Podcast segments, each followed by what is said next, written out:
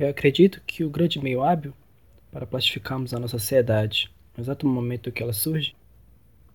é conseguir enxergar aquilo que nos torna ansiosos,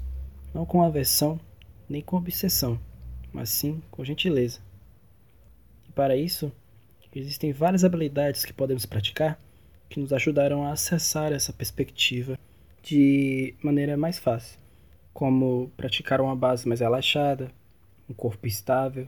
uma mente sem distrações e assim por diante. Porém, isso tudo, no fim das contas, não passa de ferramentas que nos ajudam a mudar nossos padrões de respostas tensas e reativas, que justamente é o que tem nos tornado ansiosos, deprimidos, carentes e toda a sorte de aflições mentais que podemos imaginar. Por isso, eu acredito que, se pudermos nos lembrar de sermos gentis, tanto com aquilo que surge em nós,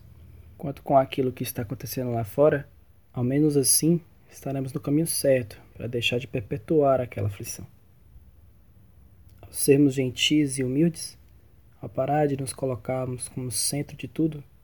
ao parar de tentar impor nossas vontades à força, de defender nossas opiniões por meio da agressividade, nós podemos experimentar a sensação de alívio que há a desistir desses padrões aflitivos. Afinal, a origem do nosso sofrimento se esconde justamente nessa necessidade que sentimos de defender e de manter o nosso mundo particular, custe o que custar. A origem do nosso sofrimento se esconde na nossa incapacidade de enxergar o mundo dos outros e ao nosso próprio através da gentileza, e não mais por meio das aflições, do desejo e da aversão. E assim, como nossa última prática, se pudermos lembrar de sermos mais gentis com nós mesmos e com os outros, e se conseguirmos nos lembrar